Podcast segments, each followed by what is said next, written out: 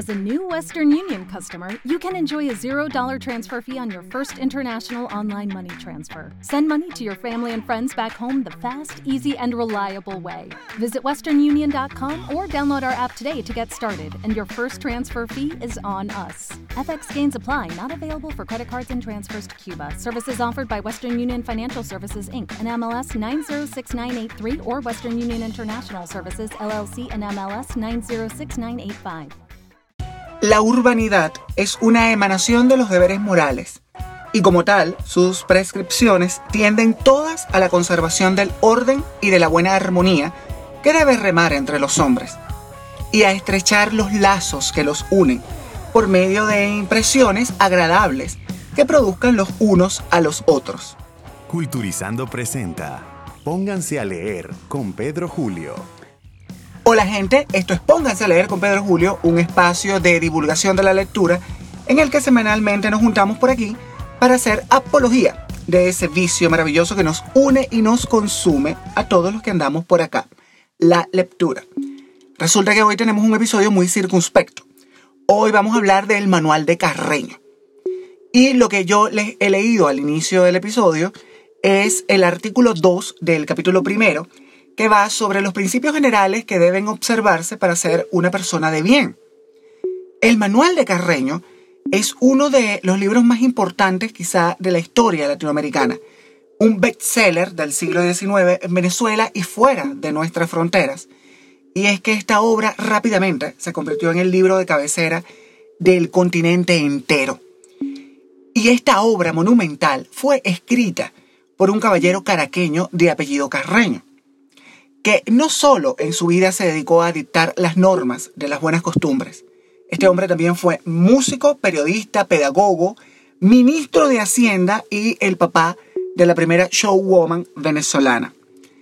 Manuel Antonio del Rosario Carreño Muñoz nació en la ciudad de Caracas, en aquella Caracas de los techos rojos, el 17 de junio de 1812. Era hijo del músico Cayetano eh, Carreño Rodríguez, que también era maestro de capilla de la Catedral de Caracas. El maestro de capilla viene siendo algo así como un músico con mucha experiencia que se encarga de formar, de gestionar, de dirigir a los cantores a los instrumentistas que son los responsables de la música sacra, digamos, en los oficios religiosos. Su mamá era María de Jesús Muñoz y bueno, de su mamá no tenemos muchos datos realmente como era de una familia, digamos, clase media acomodadilla, más o menos, eh, y su papá era un hombre proclive a las letras y a la intelectualidad, se preocupó de que sus hijos tuvieran una excelente educación. No solo en los aspectos básicos, sino también en lo musical y en lo cultural. A mí estos son los padres que me gustan, yo insisto siempre. Los que procuran educación y cultura para sus hijos, gente, esos son buenos padres. Eso es realmente lo que va a hacer grande a, sus proles, los hará unos fantásticos seres humanos. Y no tanto la popularidad. Mm. Bueno, los niños Carreño Muñoz crecieron en un hogar lleno de cultura, como les iba diciendo, y em, este señor, Cayetano, el maestro de capilla, tenía una prole, digamos, como abundante, que en aquellos tiempos era algo como frecuente. Pronto esta pobre gente empezó a pasar un poco de trabajo y la familia se tuvo que mudar de la parroquia Altagracia, donde vivía la crema innata caraqueña, a una parroquia más modesta, se mudaron a la parroquia San Pablo, porque en aquellos tiempos pues había mucha dificultad, eran tiempos difíciles, en esos años se libraba la gesta independentista y bueno, los ingresos estaban mermando.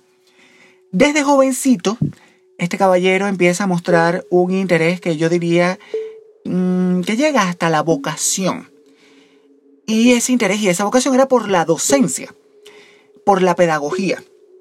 De manera que en 1841 Carreño funda el Colegio Rocio en honor al abogado, periodista, escritor y político venezolano Juan Germán Rocio.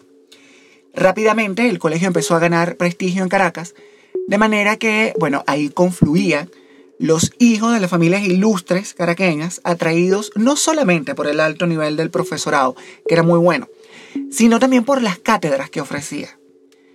En aquella época también ejerció cargos dentro de la diplomacia, fue traductor al castellano de algunas obras imprescindibles del momento, como el Catecismo Razonado, Histórico y Dogmático de Abad Theriot y la Introducción al Método para Estudiar la Lengua Latina de Burnouf.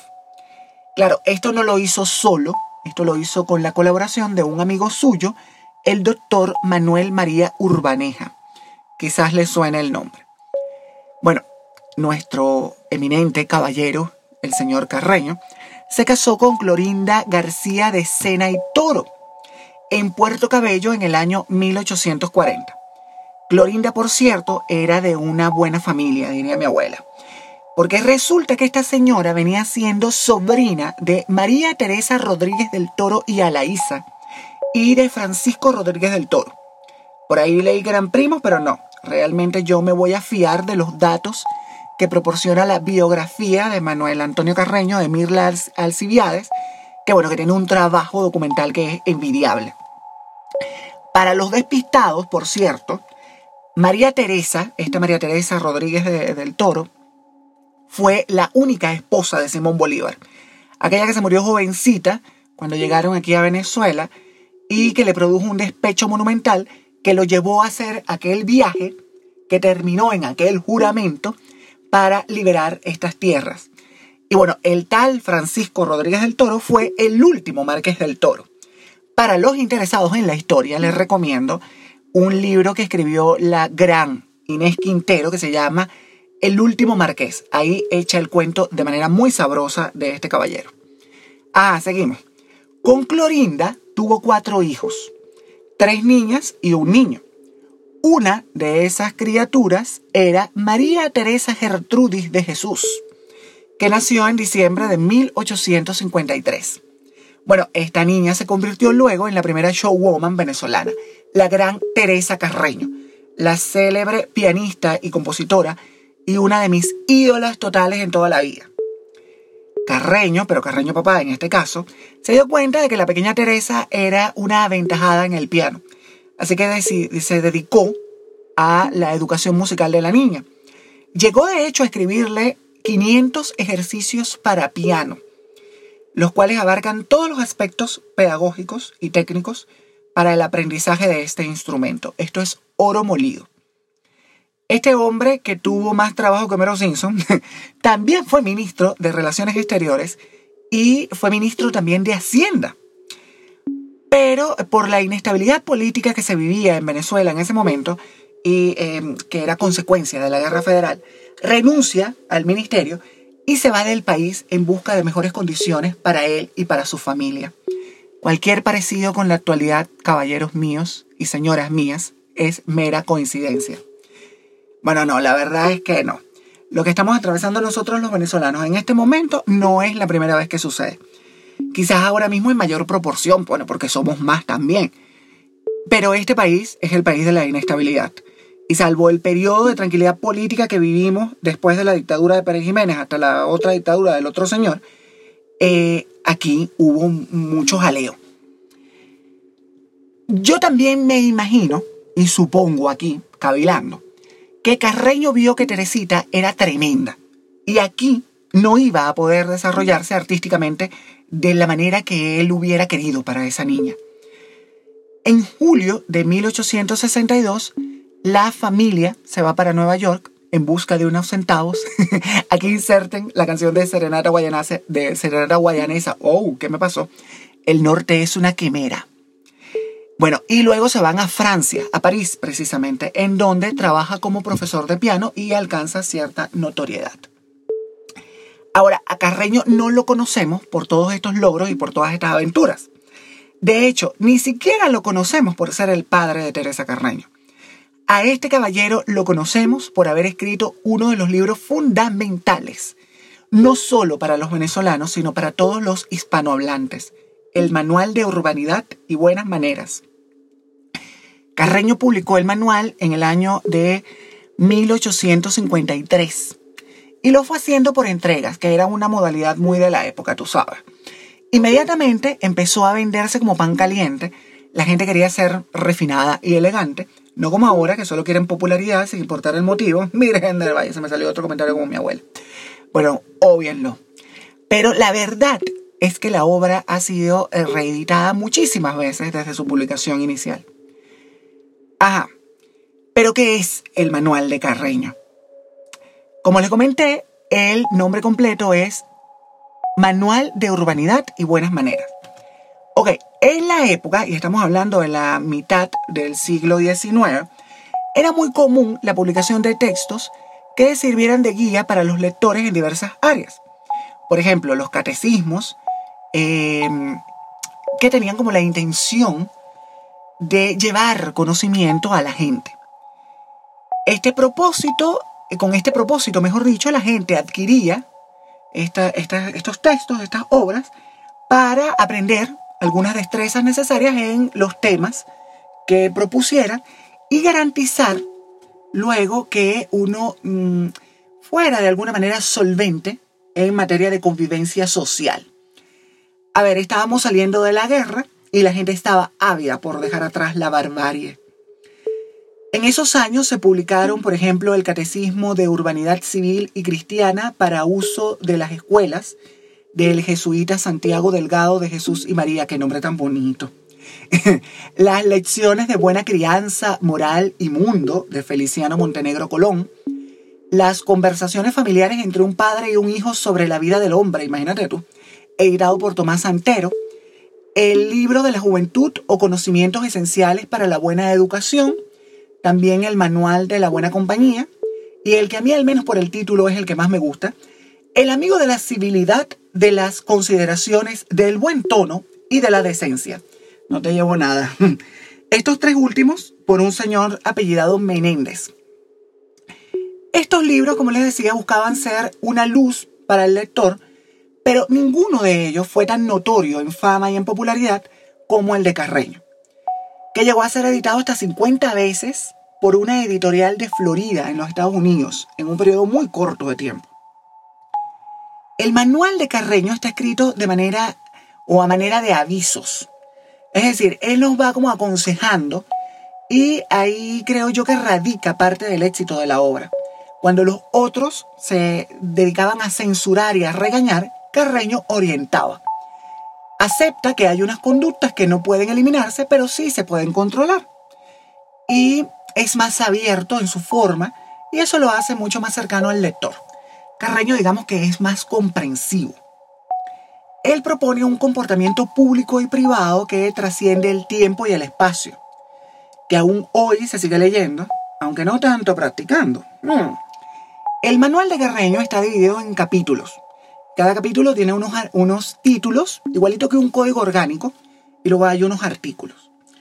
Los que sean abogados o los que hayan agarrado en sus manos un código o una ley, se ubicarán fácilmente en lo que estoy comentando. El manual inicia con los deberes morales del hombre y se va paseando por los deberes que debe observar el ser humano, por ejemplo, para con Dios. Y dice, cito textual, Dios es el ser que reúne la grandeza de la inmensidad y de la perfección. Y bueno, basado en ello, nosotros le damos cuenta de nuestras acciones.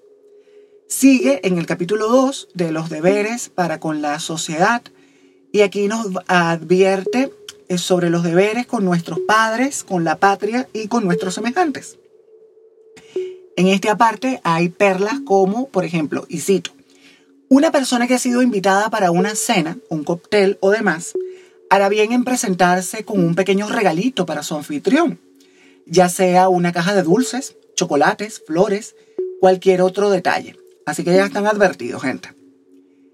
En la sección de los deberes con nuestros semejantes dice, por ejemplo, también que es de mal gusto hacer bolitas de miga de pan y que el pan, por cierto, siempre se parte con la mano nunca con un cuchillo.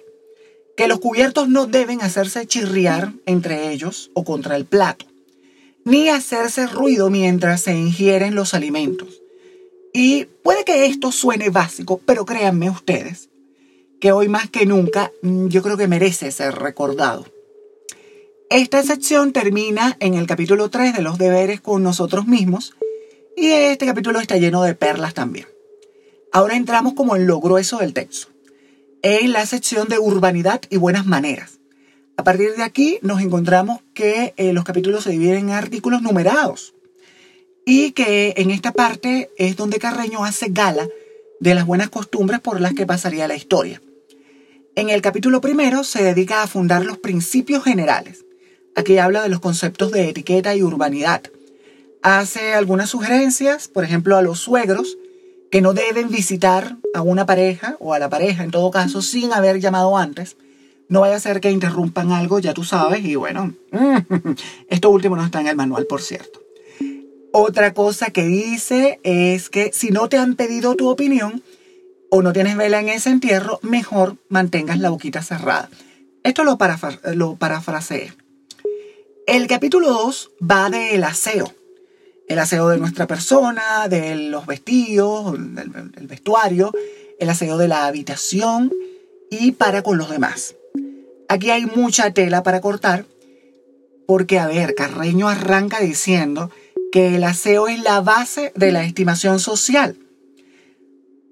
Porque, díganme ustedes, ¿quién quiere relacionarse con alguien desasiado? Él dice que el aseo comunica un atractivo irresistible. imagínate tú. Por lo que eh, debe ponerse todo el cuidado del mundo en este particular. Yo estoy de acuerdo con él. A mí también me parece eso. Estoy muy, muy de acuerdo con él. En el artículo 24 dice que los vellos que nacen en la parte interior de la nariz y las orejas deben recortarse cuando empiezan a asomarse. With lucky landslots, you can get lucky just about anywhere. Dearly beloved, we are gathered here today to. Has anyone seen the bride and groom? Sorry, sorry, we're here. We were getting lucky in the limo and we lost track of time. No, Lucky Land Casino, with cash prizes that add up quicker than a guest registry in that case, I pronounce you lucky. Play for free at LuckyLandSlots.com. Daily bonuses are waiting. No purchase necessary. Void were prohibited by law. 18 plus. Terms and conditions apply. See website for details. Por fuera de ella. Es decir, que para Carreño, ese refrán de donde hay pelo hay alegría, eso como que no era muy cierto que digamos. Ay, bendito sea Dios. También dice que jamás empleemos los dedos para limpiarnos los ojos, los oídos, los dientes ni mucho menos las narices. Las personas que lo hacen excitan un asco invencible en los demás. O también dice que hay personas que al eructar acostumbran soplar fuertemente hacia un lado, lo cual es añadir una circunstancia todavía más repugnante al acto mismo. Mira, a mí me van a llamar señora del cafetal. Bueno, en algún momento casi que lo fui. Yo diría que más bien fui de los palos grandes. Pero es que yo hasta ahora estoy de acuerdo con este señor. Porque es que parece lógico, pero hay gente que, como hay que, recordárselo. Ahora pasamos al capítulo 3. En el capítulo 3, él habla del modo de conducirnos dentro de la casa. El vestirnos, al levantarnos, con la familia y con los vecinos. Arranca en el artículo 18, eh, o mejor dicho, este capítulo tiene 18 artículos y eh, aquí se contiene como que lo que debemos observar porque eh, digamos que son como la base de una buena educación. En el artículo 14 dice, por ejemplo, que la familia o que la vida es muy corta y sus instantes corren sin jamás detenerse. De manera que si somos ordenados y nos educamos e ilustramos, en este particular podemos aprovechar la vida al máximo. Este señor es mi ídolo. Aquí también habla del acto de acostarnos y de nuestros deberes durante la noche. Como eso de dormir con alguien que apenas conocemos. Ay, señor mío, la de veces que a mí me ha tocado eso. bueno, a mí no solo, yo creo que ustedes también, seguro. él habla también de que, por ejemplo, los ronquidos, eh, mm, él dice que no son una enfermedad, sino que son un mal hábito. Y luego que sigue de dormir, bueno, pues levantarse. Y este señor dedica una sección al acto de levantarse de la cama. Aquí todo es método. Porque Dios nos libre de dedicarnos a ese rudo placer de dormir con exceso o de permanecer en la cama después de despiertos. Habla también del vestido que debemos llevar en la casa y fuera de ella, del arreglo interior de la vivienda, de la paz doméstica, que se funda, por cierto, en mantener al margen las riñas y los altercados fuera del mismo techo donde se habita. Así que si se van a pelear con sus parejas, salgan al estacionamiento. Aquí hay una sección que a mí me subyuga. Esa del modo de conducirnos con nuestros vecinos. Carreño dice que eh, mantengamos a nuestros retoños a resguardo de andar molestando en la calle. Y aquí, si adaptamos esto a las escaleras y las áreas comunes de los edificios, bueno, tiene mucho sentido. Y que hay que tener mucho cuidado con la forma en la que tratamos a nuestras mascotas y animales domésticos. Porque puede ser que se constituya en una molestia para los vecinos. Sobre todo si usted es de esos que saca a su can sin llevarse la bolsita para recoger las gracias. Claro, él aquí se refería a los animales estos domésticos, eh, que te digo yo, los pollos y las gallinas y los cochinitos y las cabritas. Entonces él decía, bueno, Quizás para usted sea cómodo mantenerlos al final del patio, pero para su vecino que está próximo a su patio, aquello va a ser una pesadilla. Mantenga ese corralito limpiecito y procure que esos animales no hagan tanto ruido. Luego entramos en el capítulo 4, en el que aprenderemos a comportarnos fuera de la casa, es decir, en la calle, en el templo y en las casas de educación, que son las escuelas de ahora. Aquí nos invita a conducirnos con gran circunspección y decoro. En el artículo 10 dice que cuidemos de no hablar tan recio que los demás puedan percibir lo que estamos conversando. Imagínate tú qué sería de todos aquellos que hemos hecho de escuchar conversaciones ajenas en el transporte público un deporte, yo diría que casi olímpico. Bueno, en el 22 dice, por ejemplo, que no se debe saludar a una persona que em, con la que uno no tenga amistad. Y a mí me pasa mucho esto, porque yo soy muy tímido, aunque no lo parezca, yo soy muy tímido. Y a veces no saludo por pena. Ahora, esto me ha mm, grajeado una mala fama de antipático, pero la verdad es que eh, si no le saludé es porque me dio pena. O porque no tenía los lentes puestos. Y bueno, mira, yo sin lentes no veo un carrizo. Eso también en la sección de cómo conducirse en el templo, Señor mío Jesucristo, Dios y hombre verdadero. Aquí tengo yo mi propio manual para los impertinentes que eh, le faltó un buen catequista en su momento. Pero Carreño les dice en el artículo 8 que, eh, bueno, mira, absténganse de apartar la vista del lugar de los oficios para fijarla en ninguna persona, especialmente si esa otra persona es del, del sexo opuesto. Yo le añadiría no solamente que sea del sexo opuesto, sino que sea alguien atractivo. No importa de qué sexo era, eso ya no importa. Pero que bueno, mire, si usted va a misa, enfóquese en lo que va. No a estar mirando a los que tiene al lado. Dice que eh, no nos sentemos en el banco que no nos corresponde. Y es que antes en las iglesias las familias tenían su banco. Y Dios les librase a ustedes de sentarse en el banco que no les correspondiera. Máxime si usted era de una clase social inferior. Eso era pecado mortal. Por cierto que la familia de mi abuela tenía un banco en Santa Rosa, en la Catedral de Santa Rosa en Carúpano. Bueno, mi abuela tenía hasta su reclinatorio. Muérete tú. Pasamos al capítulo 5 acerca de cómo comportarnos en sociedad. Y aquí Carreño nos ilustra sobre las conversaciones en general, los temas de conversación que sean apropiados, eh, las condiciones físicas de la conversación, porque sí, señores, eso tiene unas condiciones físicas, y eh, las condiciones morales de la conversación, de las narraciones y de la atención que debemos tener con las conversaciones ajenas. Vuelve este hombre con las conversaciones ajenas. Hay muchos temas de conversación, pero a mí me enseñaron, mi abuela por cierto, que la gente fina no habla de cosas de baño ni de dinero, porque eso es vulgar. Bueno, yo que me parezco tanto a Mati, a mi abuela, yo no hablo de eso. Y la gente que me conoce sabe que yo nunca en mi vida hablo ni de cosas de baño ni de plata. Eso a mí me parece de mal gusto. Pero hay gente que le encanta andar haciendo ostentación de lo que tiene, o peor aún, echar el cuento de lo que hacen, hicieron o van a hacer en el baño. A mí eso me da como alergia. Carreño nos invita a conversar en un tono suave, usando un lenguaje que sea entendible para nuestro interlocutor y también nos invita a hacer pausas para que la otra persona o las otras personas que estén ahí puedan participar y aquello no se convierta en un monólogo que mate de tedio a la pobre gente.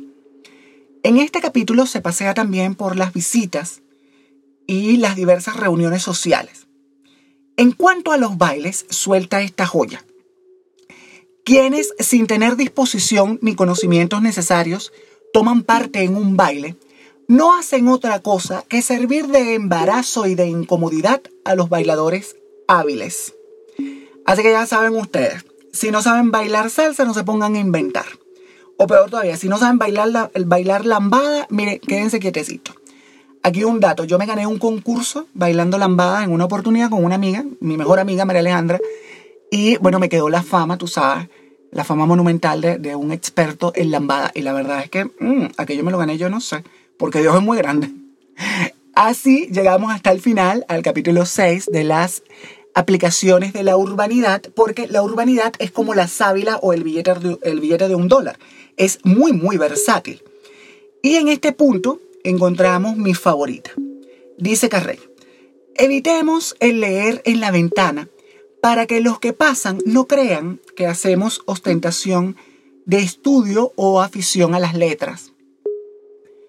Bueno, Carreño, imagínate, si uno es de esos lectores que, que lee donde los agarra la pulsión, mm, a ver, señor mío, aquí no estamos de acuerdo.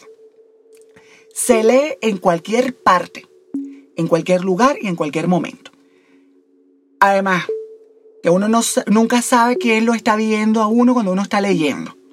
Y eso puede ser hasta seductor. Eh, bueno, también depende de lo que se lea. Pero díganmelo a mí, que yo salgo siempre de mi casa con un libro en la mano. Así yo he conocido mucha gente. Me pasaba mucho en el metro de Caracas, por cierto. Ahora, no todo es gracioso o instructivo en el manual de Carreño porque resulta que ha sido fuertemente criticado por su excesivo formalismo y yo diría que raya en lo ritualista a veces, en esos avisos y en esas recomendaciones. También en el manual se deja ver una influencia muy marcada de la religión. Y eso se nota en la parcialidad con la que él se expresa en la sección del templo y de Dios. Bueno, usted no tiene que observar todo esto para ser religioso, o peor aún, si usted no es religioso, eso no le convierte en una persona de malas maneras, en lo absoluto. El manual muchas veces cae en el clasismo, por ejemplo. Y en múltiples ocasiones Carreño hace diferencias de trato entre personas de distintas clases o rangos sociales. Y emplaza cada vez que tiene oportunidad a que si usted es inferior, qué cosa tan fea, no parecen cosas de él. Bueno, si usted es inferior, no se comunique cara a cara con alguien superior. Y si lo hace por necesidad, debe pedirle permiso y hasta disculpas. No, ¿qué va? A Carreño lo han acusado también de machista. Porque, por ejemplo, en uno de los capítulos dice que las mujeres deben educarse en los principios del gobierno doméstico y en ensayarse en sus prácticas desde, desde la más tierna edad. En el artículo 17 de las conductas en la casa dice que las mujeres, em, su destino las llama a ciertas funciones especiales en el que necesariamente han de estar el método como su principal guía, so pena de acarrear a su familia una multitud de males de alta trascendencia. O sea, como que si las mujeres tuvieran el peso de la limpieza y el orden en una casa. No, señores ese peso se distribuye, esa carga se distribuye entre todos los miembros de la familia, no solamente de las mujeres, de la mamá, de la abuela, de la tía, de las hermanas. No, no, todos, todos participan y todos colaboran, porque todos viven ahí. Pero yo creo que más que criticar este texto, eh, nosotros debemos situarnos en el contexto histórico en el que fue escrito.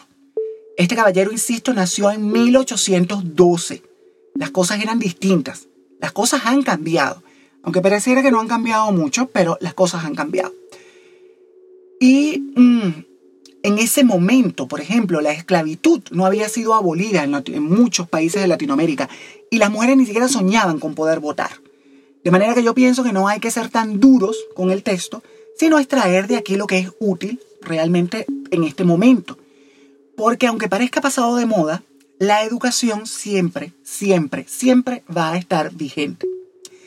El libro de Carreño fue tan importante que el 14 de marzo de 1855, el 14 de marzo es el día de Santa Matilde, otro dato, el Congreso Nacional de Venezuela recomendó el uso de la obra en el contexto educativo. Y más de uno recordará seguro que sus abuelos y hasta sus papás, o quizás ustedes mismos, estudiaron el manual de Carreño en la escuela. Yo, por ejemplo, recuerdo una materia que se llamaba Formación Familiar y Ciudadana. Y ahí básicamente uno lo que veía eh, eran muchas cosas que estaban aquí en el manual. Porque es que el manual de Carreño se convirtió en un indispensable para todo el mundo. No importa a qué clase social pertenecía usted, ni a qué país o en qué país había nacido. El manual condensa un sentir, el sentir de un continente, esas ganas, insisto, de dejar atrás la barbarie. Yo tengo mi manual, por cierto, de la época escolar, porque les digo, uno estudiaba el manual de Carreño. Entonces yo estudiaba en Cumaná, en un colegio, tú sabes, muy pipirisnay, y ahí nosotros estudiamos el manual y yo tengo el mío. Carreño, como muchos otros venezolanos em, de hoy en día, tuvo que salir del país. ¿Recuerdan que se los mencioné hace rato? Bueno, y fue fuera de Venezuela, fue fuera de su patria, que él murió el 4 de septiembre de 1874 en París, en Francia. Como migrante también sufrió y padeció, y eso lo encontramos en el manual, por cierto. Aunque fue escrito antes de que él pensara que iba a tener que salir de Venezuela, Carreño escribió que quien abandona su patria no cuenta con otra ventaja ni otros goces que los que le proporciona la hospitalidad de quien lo recibe. Y aquí hago un guiño yo a mis hermanos latinoamericanos que reciben a los venezolanos. Bueno, ¿qué te digo a los venezolanos? A todos, porque nuestra historia continental ha sido de idas y de venidas. Los centroamericanos que llegan a México, los haitianos que llegan a República Dominicana, los dominicanos que se van a Puerto Rico. A ver, recuerden que no, no, no ser generoso con el extranjero que pasa mucha necesidad, por cierto, es un acto de vulgaridad desnable. Para Carreño es una corriente suprema. Yo con esto último me voy a ir despidiendo porque si no nos agarró el sereno en este momento, está por agarrarnos. Me voy, me voy con la esperanza que renuevo yo todas las semanas, haberles picado la curiosidad y que se vayan a buscar el manual de urbanidad y buenas maneras de Manuel Antonio Carreño y se den un gusto leyendo esta maravilla. Puede que les parezca rancio, pero es un ejercicio que, a mi parecer, nos ayuda a comprender por qué nos conducimos de la forma que lo hacemos. Y también es que, mm, porque vamos por donde vamos. Recuerden que para criticar hay que conocer y para emitir un juicio, en este caso, y bueno, en el caso de cualquier obra, hay que leerla primero. Bueno, gente, nos encontramos en el próximo episodio para seguir haciendo apología de este vicio tan sabroso, la lectura. Y ya saben ustedes, les recuerdo la consigna mm, de todos los sábados, de todos los días. Pónganse a leer. Culturizando presentó. With Lucky Land slots, you can get lucky just about anywhere. Dearly beloved, we are gathered here today to. Has anyone seen the bride and groom? Sorry, sorry, we're here. We were getting lucky in the limo and we lost track of time. No, Lucky Land Casino, with cash prizes that add up quicker than a guest registry. In that case, I pronounce you lucky. Play for free at LuckyLandSlots.com. Daily bonuses are waiting. No purchase necessary. Void were prohibited by law. 18 plus. Terms and conditions apply. See website for details. Okay, round two. Name something that's not boring. A laundry? Ooh, a book club. Computer solitaire, huh? Ah, oh, sorry. We were looking for Chumba Casino. That's right. ChumbaCasino.com has over 100 casino style games. Join today and play for free for your chance to redeem some serious prizes. ChumbaCasino.com. No purchase necessary. Full prohibited by law. 18 plus terms and conditions apply. See website for details.